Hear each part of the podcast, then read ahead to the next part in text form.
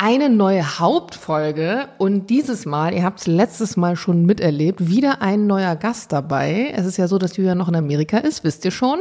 Und deswegen ist es echt super schwierig mit der Zeitumstellung manchmal sich so aufeinander abzustimmen. Deswegen hat Julian letztes Mal mit Sophie aufgenommen. Erstmal ganz liebe Grüße noch an Sophie. Ich fand, es war so eine geile Folge. Für mich war es auch super schön dabei zuzuhören, weil man irgendwie ja ja dann selber nochmal wie so eine Art Podcast hört. Und was ich richtig krass fand, ich kenne ja so viel privat, die Stimme war einfach eine ganz andere und man hat richtig gemerkt, wie da so die, die, die Jura, die professionelle, die so bodenständige Frau irgendwie so aus ihr rauskam, weil es zu Hause und privat manchmal hört sie sich ganz anders an. Und ähm, ich habe mir heute auch Unterstützung geholt. Bei mir ist nämlich gerade Paula.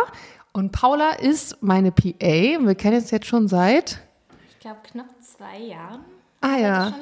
Ja, oh Gott, das hört sich so böse an. Also Paula unterstützt mich ganz, ganz doll. Du machst ganz viele coole Designs immer vor allem.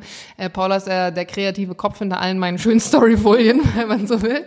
Und vor allem, wenn ihr ähm, an Antenne Allmann Nachrichten schreibt, dann ist Paula meistens die erste, die das liest, weil sie so ein bisschen auch das Community Management für den äh, Podcast macht. Die macht die ganzen coolen Reels und die Postings und genau. Heute hat sie sich bereit erklärt, hier äh, mal beim Podcast auch mitzumachen. Genau wie Sophie wahrscheinlich auch, wird sie hinterher sagen, oh Gott, ich mache das nur einmal einmal und nie wieder. Aber mal schauen. Ich bin gespannt. Es fühlt sich noch ein bisschen komisch an, aber ich glaube, das wird schon. Ich glaube auch.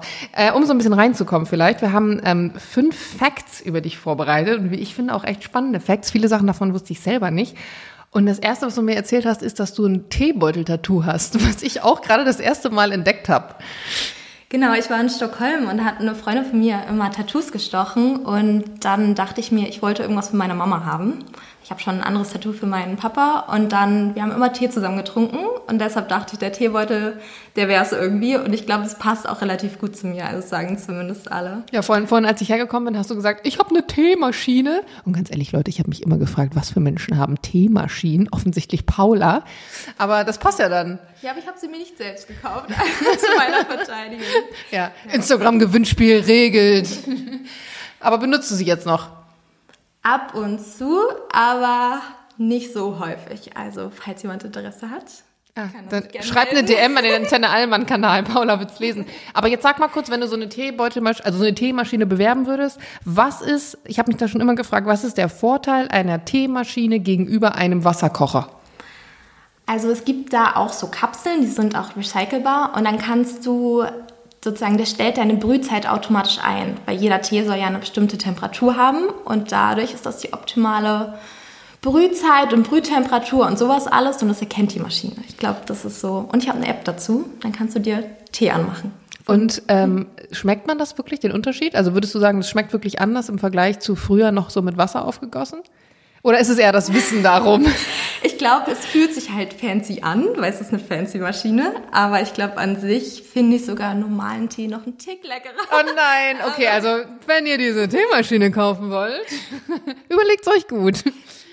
Ähm, der nächste Fakt über dich ist, du bist ja genau wie ich eigentlich ein Nordlicht äh, und dann nach Berlin gezogen und du bist auch eine Flohmarktseele. Ich gucke ganz oft deine mhm. Stories und dann steht da wieder, heute wieder Flomi. Genau, ich komme aus Kiel, also ganz aus dem Norden und da sind die Flohmärkte viel geiler als in Berlin. Also da kann man richtige Schnapper machen. Wow, habt ihr das gehört? Viel besser als in Berlin, wirklich? Ja, also es lohnt sich schon. Nach Kiel, Kieler Flohmärkte sind schon gut. Und gerade hier Mauerpark oder so ist ja immer so teuer und man findet nichts und so. Also ich glaube, in jeder Kleinstadt ist es wesentlich besser als in Berlin auf dem Flohmarkt. Ja, Berliner Flohmärkte haben ja, glaube ich, diesen Reiz, weil es was sehr Touristisches ist, weil in Berlin das einfach viel gemacht wird und in vielen anderen Städten nicht so extrem. Mhm. Und deswegen kann ich mir vorstellen, denken die Leute dann, oh, hier ist es super fancy. Und der Berliner Kleidungsstil, also der klassische Berliner Kleidungsstil, ist ja sehr so Vintage-lastig. Und die Sachen, diese Klamotten, findet man dann oft auf dem Flohmarkt. Aber was halt krass ist, dann wollen die Leute halt trotzdem noch so 30 Euro für so eine Jacke mit drei Mottenlöchern und fünf aufgeplatzten aufgeplatzten Nähten. Mhm. Und da denkst du dir dann halt echt manchmal so, nee, also das macht dann wirklich, glaube ich, in kleineren Städten einfach viel mehr Spaß. Ja, und ist auch gar nicht mein Stil hier. Also ich glaube, hier ist es ja schon, wie du meintest, alles sehr vintage und irgendwie alles muss ein bisschen ranzig aussehen, damit es cool ist. Ähm, und aber in kleinen Städten findet man dann wenigstens auch diese wirklich geilen Vintage-Sachen, die irgendwie gut kombinierbar sind mit einem. Ja. Voll. Also würdest du sagen, du hast einen Flohmarkt-Tipp für Berlin oder würdest du sagen, nein, geht einfach in Berlin nicht auf den Flohmarkt? Also ich glaube, bis jetzt habe ich noch keinen guten gefunden. Also ich gehe trotzdem manchmal gerne auf den Mauerpark, weil die hintere Reihe ist immer von Privatleuten. Und da kann man ab und zu mal was Gutes finden, aber ich glaube an sich. Boxhagener Platz?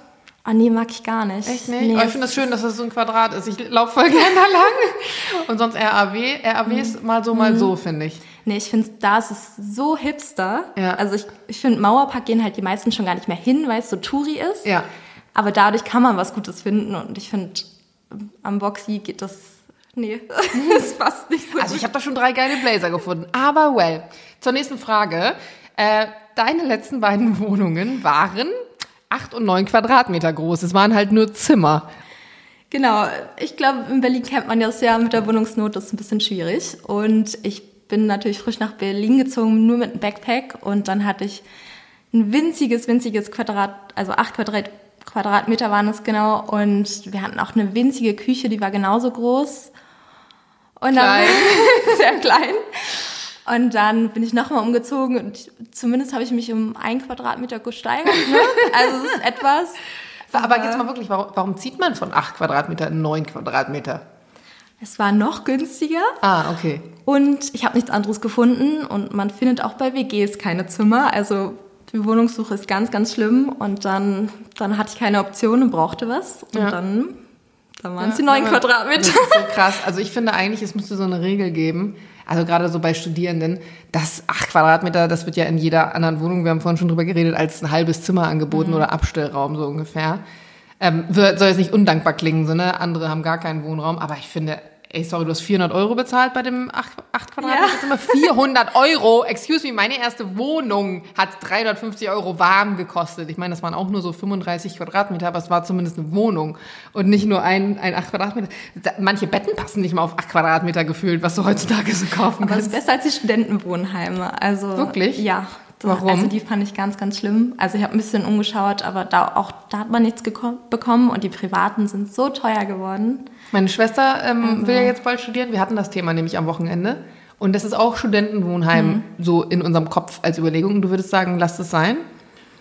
Es kommt natürlich immer auf die Stadt an, aber eine Freundin von mir zahlt, glaube ich, 650 für ein Studentenwohnheim und das kann sich eigentlich kein Student mehr leisten, hätte ich so gesagt. Mhm. Also, und deshalb, aber ich glaube, Berlin ist einfach ja, anders. Next Level. Da muss ja. irgendwie auch eigentlich mal eine Lösung her finde es auch echt schwierig. Und das führt halt auch vor allem dann irgendwie dann dazu, dass du auch nicht mehr so dich ja aufs Studieren konzentrieren kannst, weil du am mhm. Anfang also jetzt ganz ehrlich, wie macht man das? Meine Schwester hat mir zum Beispiel erzählt, dass es jetzt mittlerweile so ist, dass man, wenn man sich bewirbt bei unterschiedlichen Universitäten, eine Prioritätenliste mhm. angeben muss und sich dann aber, wenn man mehrere Zusagen hat, nur, also nur die erste Prio mhm. bekommt und dann nicht mehr zu den anderen sagen genau. kannst irgendwie so. Und da denke ich mir so, hä, wie unlogisch, weil stell mal vor, du willst wirklich, keine Ahnung, 600 oder noch mehr Kilometer entfernt von deinem aktuellen Wohnort studieren, bekommst dann da die Zusage, kannst dich ja aber auch erst dann zum Beispiel auf ein Studentenwohnheim bewerben. Man mhm. kann sich ja erst bewerben, wenn man die Zusage hat. Was passiert, wenn du da den Platz nicht mhm. bekommst? Also ich finde es unfassbar kompliziert und gerade in so einem jungen Alter, wo du dich ja eigentlich darauf fokussieren willst, gerade weiß nicht, auszuziehen, das Leben zu leben, unabhängig zu werden, sich mit so einer Scheiße dann auseinanderzusetzen, finde ich irgendwie schon krass. Ja, also ich hatte das Glück, ich konnte zuerst ein halbes Jahr bei meiner Tante wohnen. Ja. Aber das Glück hat man ja nicht immer und die meisten gehen dann, glaube ich, wirklich zuerst ins Hostel oder so ein paar mhm. Wochen oder auch mal ein paar Monate oder mhm. im Hotel oder so, wenn man es sich leisten kann. Und da muss man immer vor Ort schauen und zu so vielen Besichtigungen wie möglich gehen, aber... Ja, ist schon Stress. Vor allem, ich weiß noch, dass ähm, ich mit einer Freundin, die auch frisch nach Berlin gezogen ist, mal auf Wohnungssuche war. Und es ist ja auch einfach krass, wie viel Konkurrenz du hier hast. Und natürlich, du willst ja auch als Vermieter irgendjemandem deine eigene Wohnung geben, wenn du jetzt Privatvermieter bist, wo du ein gutes Gefühl bei hast. Und natürlich würdest du dann erstmal das Leuten geben, die liquide mhm. sind.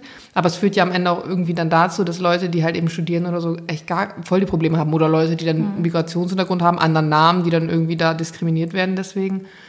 Also es ist wirklich schon ein Problem hier in Berlin. Ja, alles läuft über Kontakte. Und ist ich so. sehe auch jetzt bei Freunden immer, wenn was frei ist sozusagen. Aber ansonsten, wenn du hier keine Leute kennst, ist es echt sehr, sehr schwierig. Aber du hast Glück. Jetzt, jetzt sitzen wir gerade in deiner schönen, hellen Wohnung in Prenzlauer ja. Berg. Es hat dann doch irgendwie geklappt. Ja, ich bin sehr happy. Ja. ist sehr schön hier. Hübsch ist es hier. Noch ein Fakt über dich. Nummer vier. Du machst deinen Schmuck selber. Genau, ich habe letztens so einen Schmuckkurs gemacht. Ach, du hast einen Kurs gemacht? Genau. Ähm, und war super günstig und war richtig geil, weil man dann gelernt hat, wie man den Draht so biegt. Mhm. Ähm, Und dann kann man alles Mögliche dran machen. Und ich hatte jetzt auf dem Flohmarkt zum Beispiel so eine kleine Muschelkette gefunden für so 50 Cent oder so. Und dann kann man richtig schönen Schmuck selber draus machen. Die hast du auseinandergebaut dann. Genau, genau. Ich habe die einfach auseinandergeschnitten. Und jetzt wollen alle Freunde von mir auch irgendwas haben. Ey, ganz ehrlich, kannst du ein Business draus machen. Du machst ja auch ein bisschen Insta so und könnte man ja mal vorbeischauen. Vielleicht hat jemand von euch Bedarf. Könnt ihr auch Antenne Einmann direkt schreiben. Paula wird's lesen. Aber ich habe irgendwann hast du mal Ohrringe gemacht, die fand ich auch richtig schön, weil ganz ehrlich, früher jeder hat ja mal so Ketten selber gemacht, auch als Kind und so. Und ganz ehrlich, die sahen meist aber nur scheiße aus, oder? Also wer hat heutzutage noch seinen Und es war ja wieder dieser Trend mit diesen Perlenketten, Ja. die sich alle selbst gemacht Genau. haben, die aussehen, als hätte sie ein Kind gemacht. Ähm, und deshalb, ich finde es auch eine schönere Alternative, weil es halt ein bisschen schicker aussieht als Mhm. Ja. jetzt diese Perlenketten. Ja, nichts gegen Perlenketten, ne? Natürlich soll jeder tragen, was er will, aber stimmt schon. Und ich finde das aber, wenn man das mit Draht macht, manchmal doof, wenn dann zum Beispiel bei Ohrringen dann das so steif hängt. Weißt du, was ich meine? Also, dass du dann was Längeres machst und dann, dann bewegt sich das gar nicht so schön, hat so eine Eigendynamik, sondern ist so steif. da das muss man dann wahrscheinlich irgendwie Aber es gibt da so eine bestimmte Biegweise, dass es halt ein bisschen Ah. schöner fällt. Okay, wir warten alle auf ein Tutorial auf deiner Insta-Seite. Letzter Fakt, du hast mal ein Jahr in- Texas gewohnt und da dachte ich vorhin, als wir das aufgeschrieben haben, ich so, hä, wann hast du denn in Texas gewohnt und warum überhaupt? Ich war 15 und da gibt's ja so ein Highschool-Auslandsjahr. Und dann war ich nach der 9. Klasse, glaube ich, ähm, in Texas. Und ich habe eigentlich gesagt, wenn ich nach Texas gehen muss, fliege ich nicht. Und dann ist es aber irgendwie, man konnte sich das nicht aussuchen. Und du musstest das Auslandsjahr machen oder du konntest dich Ich bewerben und konnte dann mich bewerben, aber ich bin nicht davon ausgegangen, dass ich nach Texas muss. So alles wäre besser gewesen. Und dann war es aber besser als erwartet auf Ah, jeden krass. Fall. Also trotzdem sehr Klischee, genau wie man sich vorstellt, die ganzen Cowboys mit den Waffen und alles. Nein. Aber, aber es war trotzdem eine coole Erfahrung. Also größter gesellschaftlicher Unterschied zwischen Texas und Deutschland. Ich glaube schon dieses Waffending. Ja. Also dass man da in den Supermarkt gegangen ist und die tragen da ihre Waffen. Hast du dich unsicher gefühlt? Nee, tatsächlich nicht, weil wir hatten tatsächlich auch Waffen zu Hause. Was? Und irgendwie gewöhnt man sich so dran. Was? Excuse me? Ja. Ich wurde auch gefragt, ob ich nicht mit Schießen gehen will und so. Okay, das hätte, ich, nicht. das hätte ich auch ja. gemacht. So, wenn, also ich war auch mal Ja. im Schützenverein früher so, ne? Aber es ist ja schon was anderes, ob du da im Supermarkt mit denen dann rumrennst. Ja, aber das, man gewöhnt sich so dran, dann ist es halt wie eine Handtasche oder so, hat jeder halt seine Waffe dabei und dann ist es gar nicht mehr so krass. Also man gewöhnt sich tatsächlich dran. Schockiert. Ey, das finde ich heftig. Und essen die auch so viel Bohnen und so, wie man immer so, man wird ja immer so, äh, ist es so? Nee, Bohnen tatsächlich nicht. Also natürlich super viel Fleisch und so. Ja. Ähm, und das Absurde war, wir haben die ganze Zeit von Papiertellern gegessen. Oh, das also hab die ich schon hatten mal kein gehört. richtiges Geschirr. Und dann nach dem Essen wird halt alles weggeschmissen. Es ist so absurd. Und wir hatten, haben auch jeden Tag Essen geholt. Also wir haben jeden Tag Burger gegessen. Ja, das Also- finde ich nicht so schlimm. Es war so diese typische Erfahrung, wie man sich vorstellt. Und würdest du noch mal hingehen? Also, oder sagst du jetzt, es hat einmal gereicht? Also ich bin das Jahr darauf nochmal hingeflogen, um meine Gastfamilie nochmal zu sehen. Aber jetzt würde ich sagen, ich kann das jetzt nicht mehr. So in dem Alter hat man ja eher noch zugeschaut und hat auch nichts dagegen gesagt. Ähm, auch so politische Einstellungen und sowas. Aber ich glaube, jetzt, jetzt wäre es ein bisschen schwieriger, da irgendwie ruhig zu bleiben und das alles einfach so hinzunehmen. Glaube ich. Du hast ja jetzt auch ein Auslandsjahr, äh, oder Auslandssemester vielmehr Genau. gerade gemacht. Das war insgesamt wie lang? Äh, vier Monate ging das jetzt. In Stockholm. Genau. Vier Monate war das nur? Das kam mir länger vor. Ja, aber es war relativ kurz sogar und das war auch richtig cool, aber natürlich kompletter Gegensatz gerade zu Texas. Ja. Weil Stockholm ja mit so das Paradebeispiel anstatt Ist es so? Ja, finde ich schon. Aber ich hatte auch tatsächlich ein bisschen höhere Erwartungen an Stockholm. Also Ach krass, in welchen Punkten? ich dachte, es ist irgendwie viel mehr wie Berlin in gewisser Weise, dass man super viel tun kann und Großstadtleben Ah. und so. Aber es war so ruhig und ich habe auf so einer kleinen Insel gewohnt, weil Stockholm ist ja so unterteilt. Und dann, es war wie so im kleinen Dorf gefühlt. Also Ach, wenn man so schwer von dieser Insel runtergekommen ist und sowas. Also war ein bisschen klein. Gar nicht so viel Happening, so. Nee, also man muss dazu sagen, ich bin im Januar hingegangen und das ist Ah. natürlich, es war alles eingeschneit, man, keine Busse sind gefahren und sowas. Ähm, und deshalb, glaube ich, hat es einfach am Anfang ein bisschen die Erfahrung gedauert. so weggenommen. Aber man kann auch super in der Stadt da Skifahren und so, das war ganz cool. Aber sie haben zwei Skipisten in der Stadt. Ähm, wo man sich dann Skier ausleihen kann und sowas und dann Ja, das mal einen Tag geil. runterdüsen kann. Ja. Und wenn du am Anfang nicht raus konntest, so zur Uni, hattest du keine Präsenzzeit. Hast du es online gemacht? Ne, Wir hatten einmal die Woche Uni. Also, war Ich mache so ein Auslandssemester, so einmal die Woche. Genau, ich habe ja hier so fünf bis sechs Mal die Woche.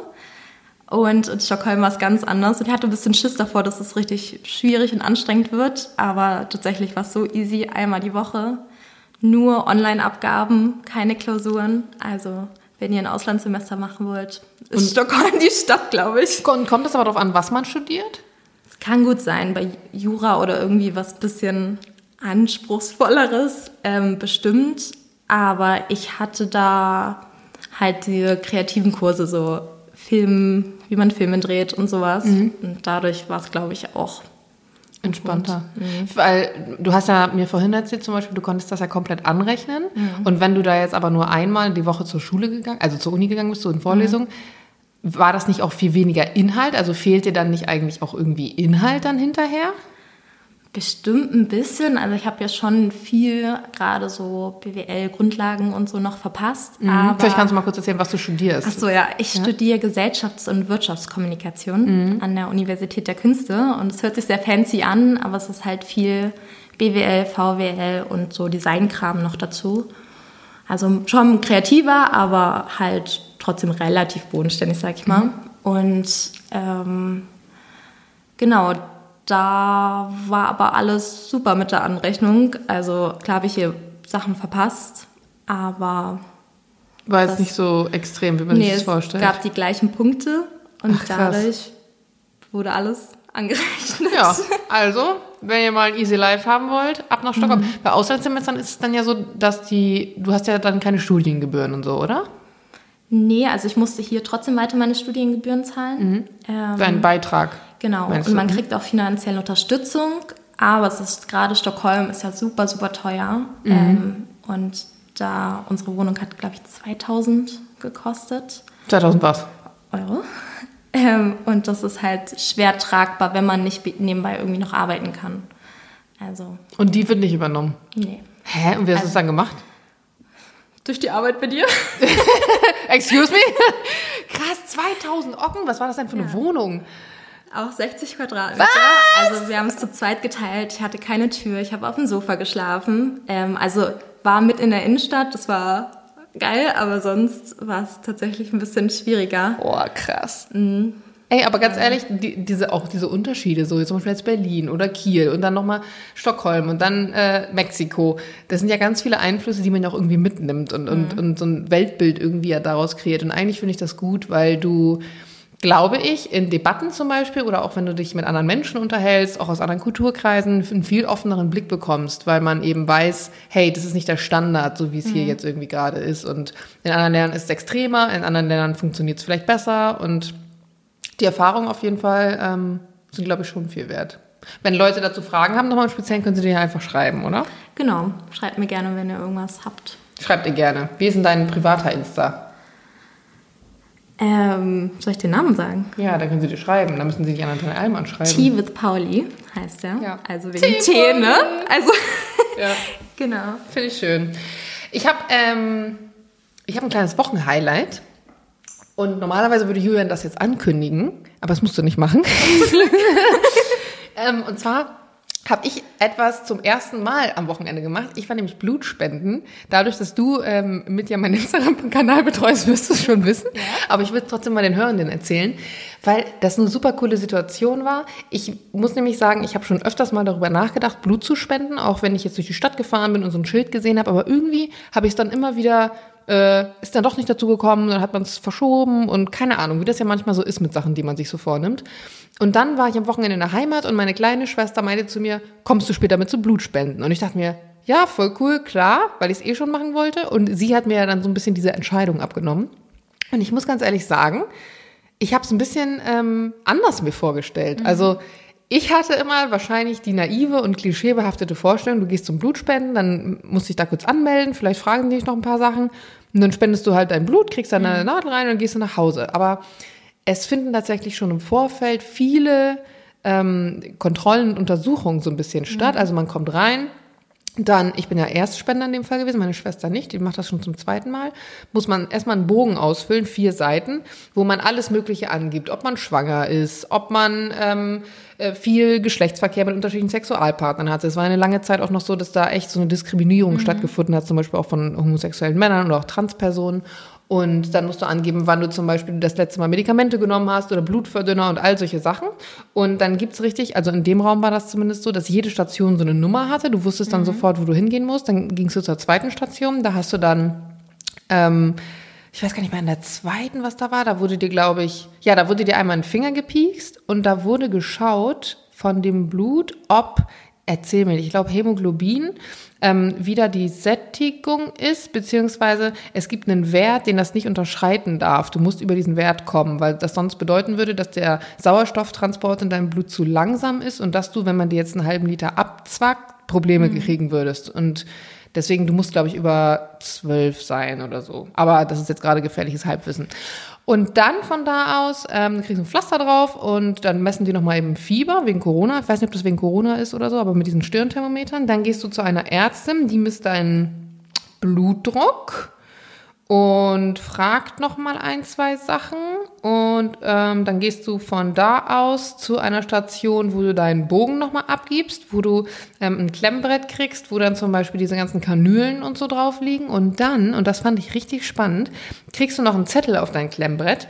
Und auf diesem Zettel steht, wenn du gerade zum Beispiel in einer Gruppe Blutspenden gegangen bist oder gerade sich in einer Gruppe befindest und du doch entscheidest, du willst nicht, dass dein Blut benutzt wird, weil du zum Beispiel HIV-positiv bist, aber dich nicht getraut hast, das anzugeben auf dem Bogen, was ich schon mal wie seltsam finde, aber okay, dann kannst du jetzt ankreuzen auf diesem Zettel, dass die dein Blut doch nicht verwenden dürfen. Das heißt, du würdest das dann anonym in die Box stecken, die würden dir dein Blut abnehmen und würden dann hinterher die Konserve aber entsorgen, weil du ja angegeben hast, dass sie es nicht benutzen. Und dann dachte ich mir, ich finde das einerseits ganz nice, aber andererseits dachte ich mir, naja, also bei jedem anderen Prozess, den du so mhm. machst, hast du das ja auch nicht, dass du jetzt nochmal irgendwie angeben würdest, ja, nee, Spaß, ich habe den Bogen nur so ausgefüllt, in Wahrheit stehen da falsche Sachen drauf, ich habe mich nicht getraut in der Gruppe. Also ich finde es gut, dass man Leuten die Möglichkeit gibt, sozusagen anonym dann nochmal was anderes mhm. dazu zu sagen. Vielleicht sage ich das jetzt auch gerade als naive Erstspenderin, aber irgendwie fand ich das seltsam, dass ich das dann ja, nochmal. Auch krass ist, dass es dann einfach entsorgt wird. Also, ja. dass man sich Blut abnehmen lässt und dann. Ja, denke ich mir auch. Also, ja, naja. Und dann ähm, sind, sind da mehrere Stühle in so einem Raum, die, die kann, lassen sich auch so nach hinten klappen, also wie so liegen. Hat mich so ein bisschen auch an so Filme erinnert, wo irgendwelche so Experimente an Menschen stattfinden, die mhm. alle so nebeneinander liegen. Aber die waren wirklich alle super, super, super nett. Dann setzt du dich da auf den Stuhl. Man, es gibt Stühle mit einer linken Arm, ähm, na, womit du den Arm drauflegst, Ablage sozusagen und einen mit rechts, kannst du dir aussuchen. Und dann kommt jemand, desinfiziert deinen Arm, steckt die Nadel rein und neben dem Stuhl steht praktisch so eine kleine Schale, die sich immer hin und her bewegt, mhm. damit das Blut auch immer in Bewegung bleibt, nicht antrocknet. Genau, dann gibst du einen halben Liter ab und das war's dann auch schon. Und ähm, früher war das zum Beispiel so, dass bei der Blutspende auch echt ähm, du ein bisschen Geld bekommen hast, zum mhm. Beispiel so 25 Euro. Und viele, viele Studenten haben das früher nebenbei gemacht. Ja, ja, ich hatte auch schon mal drüber nachgedacht. Ja, aber das ist nicht mehr so. Wir haben gar nichts gekriegt. Aber ich glaube, in Berlin kriegt man noch was. Ja, ich ja? glaube, es kommt manchmal drauf an, wo, also bei welcher Organisation mhm. du das machst. Also es gab da dann ähm, Essen, also die meinten, ja, ihr könnt doch nebenan gehen, hier gibt's Essen, aber ich hatte vorher mhm. schon zu Hause gekocht. Und man muss auch sagen, das roch ein bisschen so nach, ähm, kennt ihr das aus so Großküchen, diesen Geruch von so Mensas bei so großen Konzernen, wo man schon merkt, oh, die Konservierungsstoffe, die sind hier high in use. Also war jetzt nicht, also es roch nicht so, dass ich gesagt hätte, geil, da muss ich unbedingt mhm. nochmal rein. Dann sind wir einfach nach Hause gefahren. Aber ich kenne schon ein paar Leute, die das neben dem Studium fast so als Nebenberuf machen oder dann Plasma spenden oder so. Mhm. Also irgendwie. Aber man darf ja eigentlich zum Beispiel als Frau auch, glaube ich, nur mhm. dreimal im Jahr Blut spenden, weil das wusste ich eben auch nicht. Es dauert ungefähr zwei Monate, bis diese Menge an Blut, also ein halber Liter, nachproduziert ist. Wir haben ja im Körper ungefähr sechs bis sieben Liter. Das könnt ihr übrigens als Allmann Learning der Woche jetzt hier euch vermerken. Und wenn ich jetzt zwei Monate dafür brauche und dann sozusagen alle drei Monate maximal dürfte, geht das ja gar nicht so oft im Jahr, als dass ich da jetzt die mega Kohle irgendwie raushole. Also klar, für ja. Studenten dann nochmal eben 100 Euro im Jahr, ja, nice, aber davon, ja, das stimmt, dein Lebensunterhalt äh, verdienst du davon jetzt auch nicht unbedingt. Das stimmt. Ja. Aber es war auf jeden Fall, äh, ich fand's cool, weil ich finde gerade so, ja, in unserem Alter, wir sind noch ein bisschen auseinander, aber wenn man dann so langsam auf die 30 zugeht, dann macht man nicht mehr so oft Sachen, die man noch nie gemacht hat, es sei denn, man reist mal in irgendein Land. Und eine, eine Sache zum ersten Mal machen, finde ich persönlich immer besonders. Weißt du mhm. noch, wann du eine Sache zum ersten Mal gemacht hast in letzter Zeit? Außer diesen Podcast heute vielleicht aufzunehmen? Boah, warte, da muss ich kurz überlegen. Zum ersten Mal. Hm, ich habe das früher mal mit meiner Mama gemacht und wir sind immer in die Bücherei gegangen. Das war immer voll das Ding für mich als Kind. Mhm. Bücherei ja. haben wir auch viel gemacht. Ja, und das habe ich jetzt mal wieder gemacht. Ich hatte ein bisschen Schiss irgendwie, dahin zu gehen. Ja. Aber irgendwie war es voll schön wieder. Ja, eigentlich ist es ja gar nicht schlimm, aber irgendwie. Aber war es dein erstes Mal dann sozusagen alleine? Ja. Ah ja. Ist total bescheuert irgendwie, aber manchmal habe ich vor so kleinen Sachen irgendwie so ein bisschen Angst, dass Leute denken, ich gehe jetzt alleine in die Bücherei, dass das komisch ist. Aber irgendwie war es schön, das mal wieder mhm. gemacht zu haben. Oh, aber wo du das gerade sagst, ich schäme mich auch manchmal und ich weiß, das muss man nicht. Und man, gerade auf Insta wird es immer, do your thing und live alone und bla. Aber ich bin, ich habe so einen Charme am Anfang äh, davor gehabt, essen zu gehen alleine. Ja, es ist so schwierig. Oh, das finde ich so, vielleicht ist es overrated, aber auch wenn ich irgendwo essen bin mit Freunden und da sitzt jemand alleine, bricht mir immer das Herz, gerade auch ja. so bei älteren Leuten. Oh ja, das ich finde es ganz schlimm. Ich finde es, ich es immer nicht schön. Also ganz oft, wenn ich, ähm, da, wenn ich dann selber allein unterwegs bin, irgendwo sitzt ein älterer mhm. Herr oder eine ältere Dame allein, dann frage ich manchmal, ob ich mich dazusetzen mhm. kann, dann ist es ganz gut. Aber ich war zum Beispiel mal für einen Job in Mailand, das war echt nur so 24 Stunden und war dann, also ich war den Tag angekommen und musste am nächsten Tag arbeiten und ähm, bin dann halt nach Mailand reingelaufen und war ja alleine und wollte, aber dachte mir, Digga, du bist in Mailand das erste Mal, du kannst jetzt nicht einfach dir was bestellen, du musst jetzt hier auch irgendwie bei einem Italiener essen. Und ich habe mich dann da hingesetzt und der Kellner war auch voll nett und so, aber ich habe gemerkt, wie alle mich angeguckt haben und die Blicke mich so gestreift haben. Und es war ehrlicherweise war es echt ein bisschen schwer auszuhalten. Ja, aber es kann ja auch Einbildung sein. Also ich glaube. Das war keine Einbildung. Nee, aber es ist schon irgendwie schwierig. Deshalb ist es eigentlich gut, wenn man sowas immer wieder macht mhm. und irgendwie mal so ein bisschen rauskommt. Aber gerade so essen gehen finde ich auch schwierig. Obwohl ins Café gehen geht jetzt. Ja, finde ich auch. Aber, aber, man, mhm. aber ich finde, man hat dann immer was nebenbei. Du liest dann ein Buch, du hast deinen Laptop mit ja. oder irgendwas. Du sitzt ja, also wie oft, das macht man sowieso viel zu wenig, irgendwo sitzen und nichts zu tun. Aber du gehst ja dann selten ins Café mit deinem Kaffee und tust nichts. Ja, dann wird es noch komischer. Also man ja. muss schon ein bisschen nebenbei machen, ja. sonst geht es gar nicht. Aber das ist so ein Ding mit dieser Langeweile. Man, heutzutage habe ich so ein bisschen das Gefühl, und da kommt man vielleicht nochmal zu einem Thema, was wir auch gut besprechen können in unseren beiden Generationen. Also du bist ein Gen Z und ich mhm. bin offensichtlich ein Millennial. Und heutzutage hält man ja so Langeweile fast gar nicht mehr aus. Also ich weiß, dass ich früher noch, als ich noch ein bisschen jünger war, und auch so viel mit meiner Oma so Zeit verbracht habe, zum Beispiel, dass es normal war, dass man nicht so super viele Dinge gleichzeitig macht, sondern sich auf eine Sache fokussiert. Wenn man am Tisch saß, gegessen hat, hat man gegessen und wenn man draußen war oder auch Auto gefahren ist. Ich bin stundenlang mit meinen Großeltern früher Auto gefahren und habe nebenbei nicht eine Konsole in der Hand gehabt oder so. Und dadurch entsteht ja erst durch diese Langeweile im Kopf eine Situation, in der man über Dinge nachdenkt. Mhm. Und das ist eigentlich voll der kreative Prozess. Und ich merke, dass das heutzutage bei mir, deswegen schlafe ich auch immer so spät ein, immer vorm Schlafengehen ist. Die besten Ideen, auch zum Beispiel arbeitsmäßig, fallen mir immer ein, wenn ich abends im mhm. Bett liege und ich liege da safe noch 40 Minuten wach. Und das ist ja schon so eine Sache, wo man sagt, oh nee, Gen Z kriegen die nicht auf die Reihe so ein bisschen. Also erstmal irgendwie, ihr seid alle faul, ihr wollt alle freitags schon um 12 Uhr Feierabend machen, weil ihr zur Yoga-Class wollt. Bezahlung ist euch nicht mehr so wichtig und ähm, eure Work-Life-Balance ist sowieso mhm. voll wichtig. Wenn ich dir aber schreibe und sage, Paula, ich brauche dich, habe ich nicht das Gefühl, dass das so ist. Also würdest du sagen, du bist kein klassischer Mensch aus der Gen Z oder alle haben einfach nur ein falsches Bild davon? Ich glaube, es ist teilweise schon ein falsches Bild. Ähm, so gerade bei meiner Uni oder so haben super viele ein eigenes Startup oder haben irgendwie immer was nebenbei ihr eigenes Ding laufen. Ach, krass. Ähm, also da sehe ich super viele Leute, die super fleißig bin und fast, fast zu viel arbeiten irgendwie. Mhm. Ähm, aber es natürlich kann auch diese Berlin-Uni-Bubble sein, mhm. ähm, dass es viel damit zusammenhängt. Ähm, aber wir hatten zum Beispiel auch wegen diesem Langeweile-Ding einen Unikurs über Meditation, mhm. weil ja an der Uni Kreativität bei uns super wichtig ist. Und dann hatten wir Samstage, wo wir nichts getan haben. Sechs Stunden lang saßen wir in einem Raum und sollten nichts tun. Und gerade sowas ist irgendwie super spannend auch mitzubekommen, weil man dann schon merkt, okay, es fällt mir schon ein bisschen schwer, jetzt sechs Stunden nicht auf mein Handy zu schauen und irgendwas nebenbei zu machen. Oder ich höre auch immer Podcast oder Musik nebenbei. Und das ist irgendwie schon irgendwie wichtig, das auch zu lernen, Ruhe, Ruhe zu ertragen und diese Langeweile auch ein bisschen auszuhalten. Vor allem, man fängt ja eigentlich dann, also wenn ich mich mal zurückversetze, meine Schulzeit zum Beispiel, und jemand hat einen Vortrag gehalten und du merktest, deine Konzentration lässt nach und es wird langweilig, dann fängst du an, mit dem Stift rumzuspielen oder mit einem Radiergummi oder mit dem Nachbarn irgendwie zu kommunizieren. Wie war das denn, diese sechs Stunden? Also saßt du wirklich dann sechs Stunden auf dem Stuhl und hast wirklich nichts gemacht oder hast du dann angefangen am Tisch rumzukratzen oder ich kann mich das, also sechs Stunden ist unfassbar lang. Ja, also ähm, wir durften halt auch nichts nebenbei irgendwie aufschreiben oder sonst was. Das fand ich besonders schwierig, weil irgendwie mir kommen dann die ganze Zeit meine To-Dos, was ich noch erledigen will oder so in den Kopf. Und das wirklich mal auszuschalten und dann, wir durften aber ein bisschen uns im Raum bewegen, ähm, wir durften auch schlafen, habe ich auch ein bisschen gemacht. Ach, und geil. Dann, ich glaube, ich war dann hauptsächlich so ein bisschen Leute beobachten und mir irgendwas ausdenken in meinem Kopf, mhm. irgendwelche Geschichten oder so. Hattest du das Gefühl, dass sich das hinterher weitergebracht hat? Ja, also ich konnte tatsächlich danach irgendwie diese Unruhe in Berlin gar nicht ab in dem Moment. Also ich musste erstmal auch zu Hause irgendwie weiter ruhig machen. Krass. Und jetzt ist mir schon aufgefallen, dass mir auch wichtig ist, immer mal Tage zu haben, wo ich nicht so viel mache, nicht so viele Eindrücke irgendwie aufnehmen muss. Also es war schon eine richtig coole Erfahrung, irgendwie mal zu machen. Und habt ihr hinterher im Kurs sozusagen diese sechs Stunden nochmal dann besprochen auch und ausgewertet? Oder war das eher so, das passiert jetzt einfach und dann ist gut? Weil mich würde interessieren, mhm. wie andere das auch wahrgenommen haben.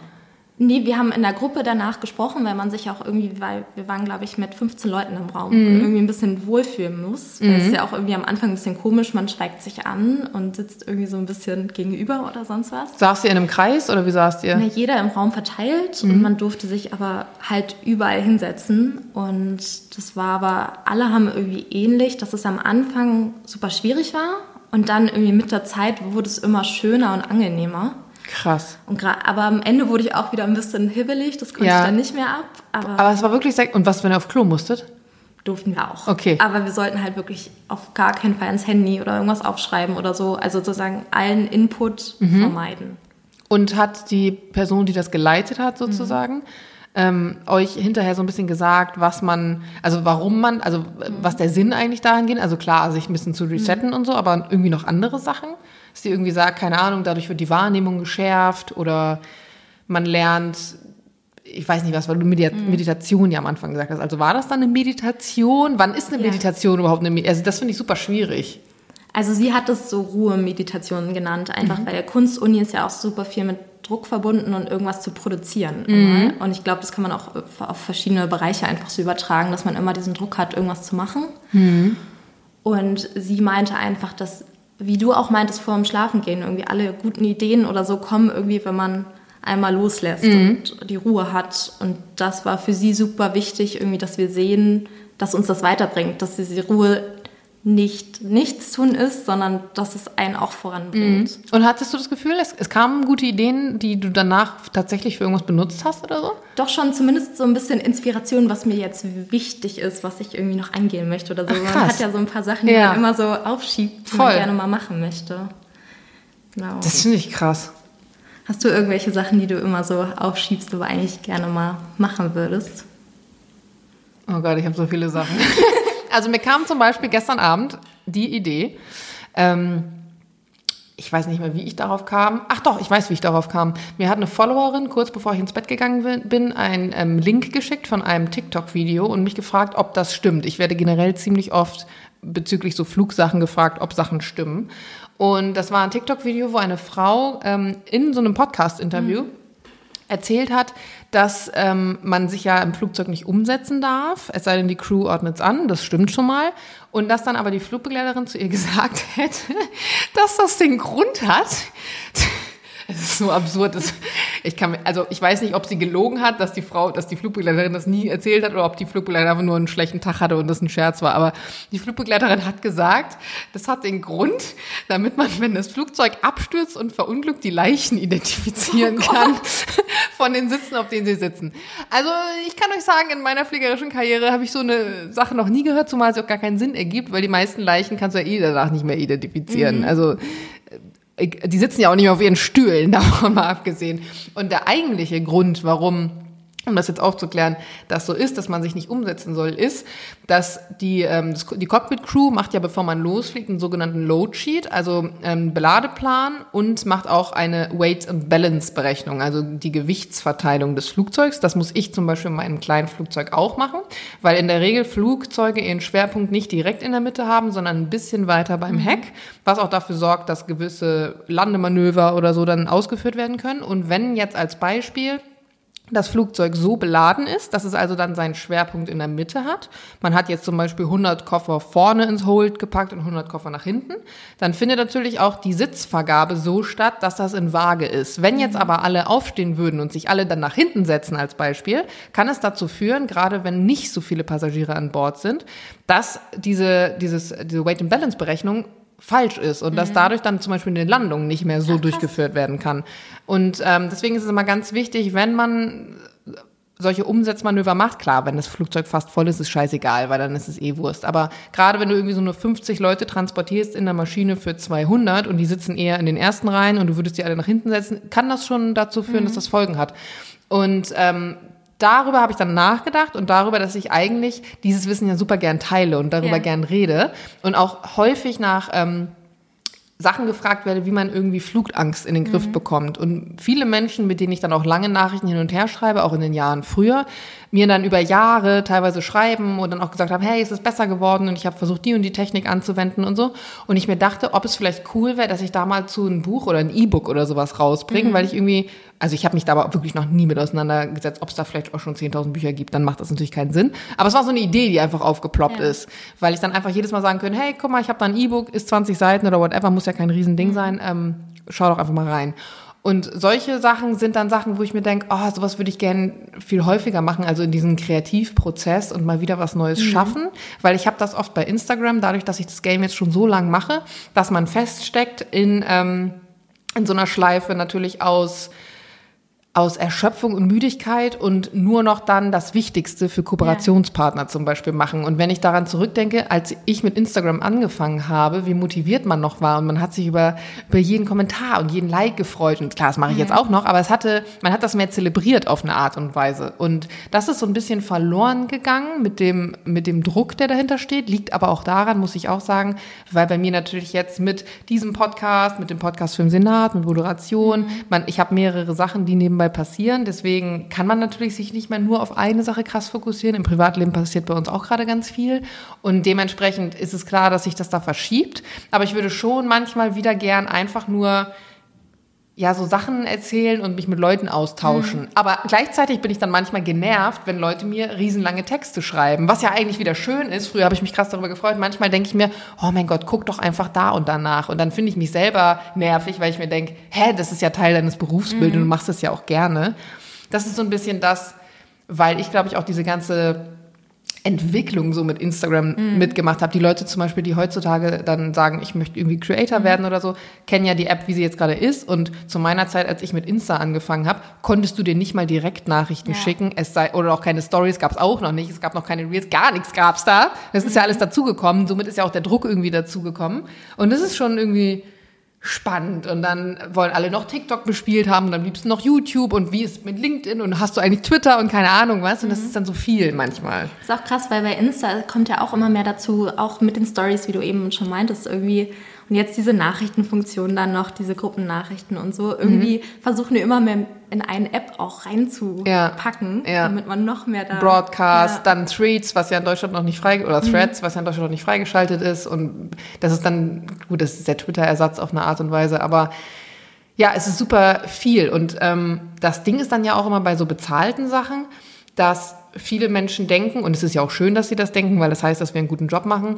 Ähm, du lädst ein Bild hoch, das schickst du vielleicht vorher noch dem, dem der Firma und dem Team und dann ist es abgegolten. Mhm. Aber dass es teilweise zum Beispiel drei Monate jetzt gerade bei mir dauert, bis eine Kooperation online geht, die vorher ähm, stattgefunden hat, mhm.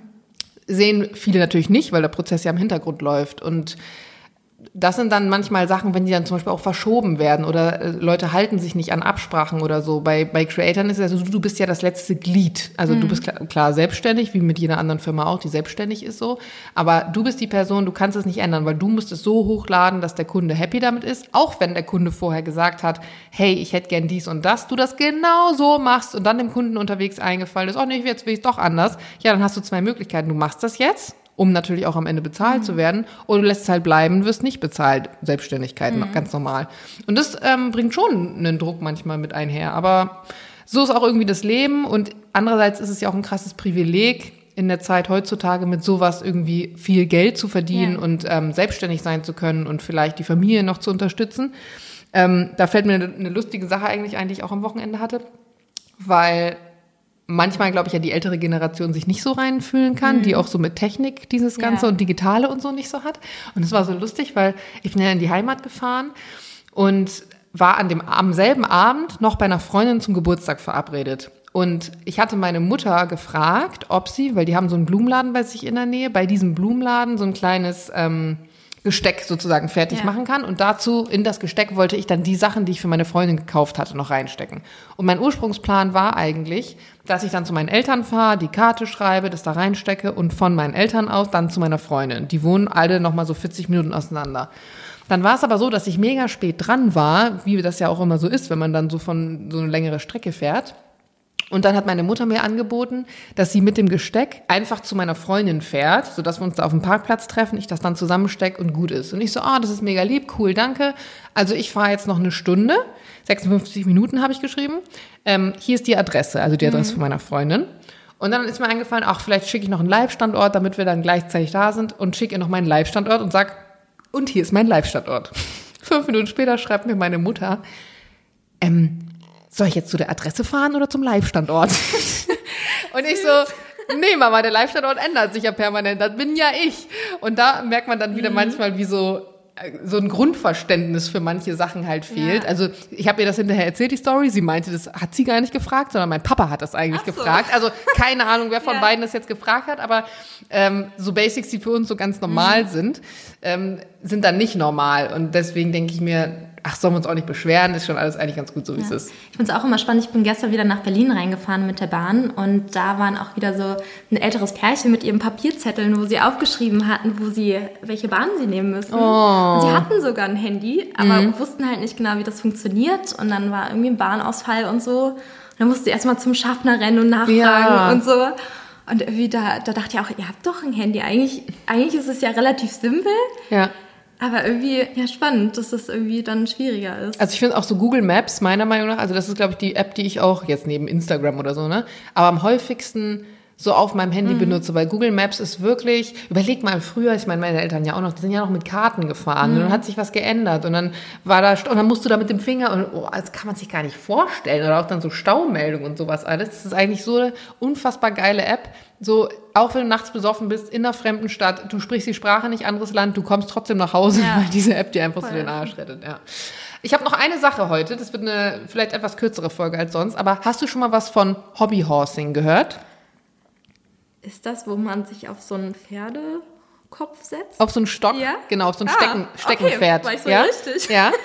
Genau, das ist ja mittlerweile voll das Ding. Also es ist sozusagen Reiten auf Holzstöcken, wenn du so willst. Und kurz dazu, ich will gar nicht das Hobby Horsing an sich in seiner Art und Sportlichkeit kritisieren, weil das ist bestimmt arschanstrengend. Überleg dir mal, du musst mit einem Stock zwischen deinen Beinen über irgendwelche so eine Hindernisse springen, ne? Was ich kritisiere ist, dass es jetzt tatsächlich als Reitsportart zum klassischen Reitsport gezählt wird. Also es finden jetzt mittlerweile vom Reitsportverein, also nicht mhm. vom Reitsportverein, also FN und so, finden jetzt solche Wettkämpfe statt und es wird als eine Reitsportart gezählt, was ja dazu Wirklich? führt, dass der echte Reitsport, der ja natürlich eh schon mhm. manchmal in der, zu Recht, manchmal in der Kritik steht, ähm, weil natürlich auch da Dinge passieren und Vorfall, die nicht gut sind. Wir erinnern uns alle mal an Fünfkampf und so weiter. Aber es führt natürlich dazu, dass zum Beispiel auch so Meldungen für Turniere und sowas alles eh da natürlich zurückgehen, weil mhm. zum Beispiel auch bei diesen Hobbyhorse-Sachen, da kriegst du auch dann Gelder und so. Und das Ding ist natürlich einfach, dass Reitsport, also das Besondere am Reitsport ist ja, dass du ein, einen, eine Aktivität mit einem anderen Lebewesen zusammen machst und es darum geht, miteinander kommunizieren, obwohl du nicht dieselbe Sprache sprichst und ein Ziel irgendwie zu erreichen, wenn man so will. Und bei diesen Hobbyhorse-Geschichten ist es halt wirklich teilweise so, ich habe mal ein Interview gesehen, da kommt dann eine Frau mit ihrem Stock zwischen den Beinen und sagt, ja, der ist heute ganz aufgeregt, ruhig, Brauner, ruhig. Ja, sie merken auch schon, der ist total nervös. Oh, sorry. Das ist einfach, da denke ich mir so, das nimmt ja auch dann keiner mehr ernst, ne? Und mhm. wenn du Bock hast, dass ich meine, wir haben früher auf dem Schulhof ja auch Pferd gespielt, du mit Sicherheit auch mit so einer mit so einem Geschirr ja. dann um. Just do it. Und wenn es da irgendwelche Wettkämpfe gibt, ist ja auch cool. Aber Digga, was? Das, das hat doch nichts mit, der, mit, dem Original zu tun. Und wirklich alle denken sich dann nur noch, ich habe mal so ein Turnier dann auch gesehen. Mhm. Das ist wirklich, die ziehen sich komplett ihre Turnieruniform dann an, reit, reiten ja. in Anführungsstrichen, dann auf dieses Quadrat, also auf das Viereck drauf und grüßen. Und dann kommt da auch so die, die Musik dazu. Und es wird halt genauso benotet. Also wenn du zum Beispiel so Seitengänge beim normalen Pferd, das überkreuzt dann ja die Beine und läuft sozusagen schräg, dann ist es halt jetzt so, eine Frau oder ein Mann mit Stock zwischen den Beinen hoppelt halt so seitwärts, so wie wenn du halt wie so ein Krebs mhm. so seitwärts läufst. Und das wird ja dann auch bewertet auf eine Art und Weise. Aber es hat ja logischerweise nichts damit zu tun, wie wenn ein Pferd. Ja. Ich wusste gar nicht, dass das eine eigene Sportart an sich ist. Ich dachte immer, dass es mit Vorbereitung aufs richtig was? Reiten, so Nein, das hat nichts miteinander zu tun. Na, ach so, ich dachte, es wäre als Übung sozusagen immer. Ich wusste ach, das gar nicht, dass es so. Ja, also es, ko es, kommt ja, ja, jetzt auch gerade erst so. Ähm, aber nee, es hat nichts mit, mit, mit, mit der echten Sportart zu tun. Also viele fangen, haben früher war das so, haben ja mit Voltigieren angefangen, mhm. bevor sie richtig ja. reiten, um so ein Gefühl für das Pferd und die Balance und so zu bekommen. Aber ähm, ja, ich meine, der Stock zwischen Beinen bringt dir ja auch nichts. Also es hat ja.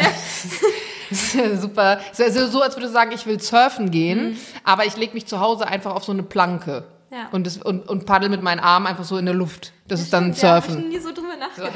So, nee, offensichtlich nicht. Kann man natürlich ja. so machen, aber naja, auf jeden Fall. Vielleicht könnt ihr uns ja mal, wenn ihr das jetzt gerade hört, noch lustige Sportarten ähm, schreiben. Ich suche noch, ich suche noch einen neuen Hobby. Hobbyhorsing wird es auf jeden Fall nicht. Ha, so, jetzt machen wir einen Break. Danke, dass du ähm, heute dabei warst. Ja, danke. Hat dir Spaß gemacht? Ja, aber es ist auch ein bisschen gewöhnungsbedürftig. Ja, aber ich finde, du hast es gut gemacht. Also ich Dankeschön. bin mal gespannt, wie sich das hinterher anhört, ob das sich genauso professionell anhört wie bei Sophie. Also Sophie, nochmal vielen Dank. An dich auch vielen Dank, dass ihr uns hier so ein bisschen durch die äh, durch Julians Urlaub bringt sozusagen. Ich weiß auch gar nicht, wann Julian wiederkommt. Dementsprechend vielleicht kommt der neue Wochenkickstart wieder mit äh, nur mit Julian oder nur mit mir online. Aber zumindest haben wir uns gedacht, ähm, müsste nicht ganz auf uns verzichten, sondern ja, es gibt ein bisschen Dynamik. Kann ja auch nicht schaden. Ja. In diesem Sinne, wir haben euch ganz doll lieb. Sagt, dass es uns gibt. Gebt uns gerne fünf Sterne auf Apple Podcasts. Heute dann von der Jana und der Paula. Tschüss. Tschüss.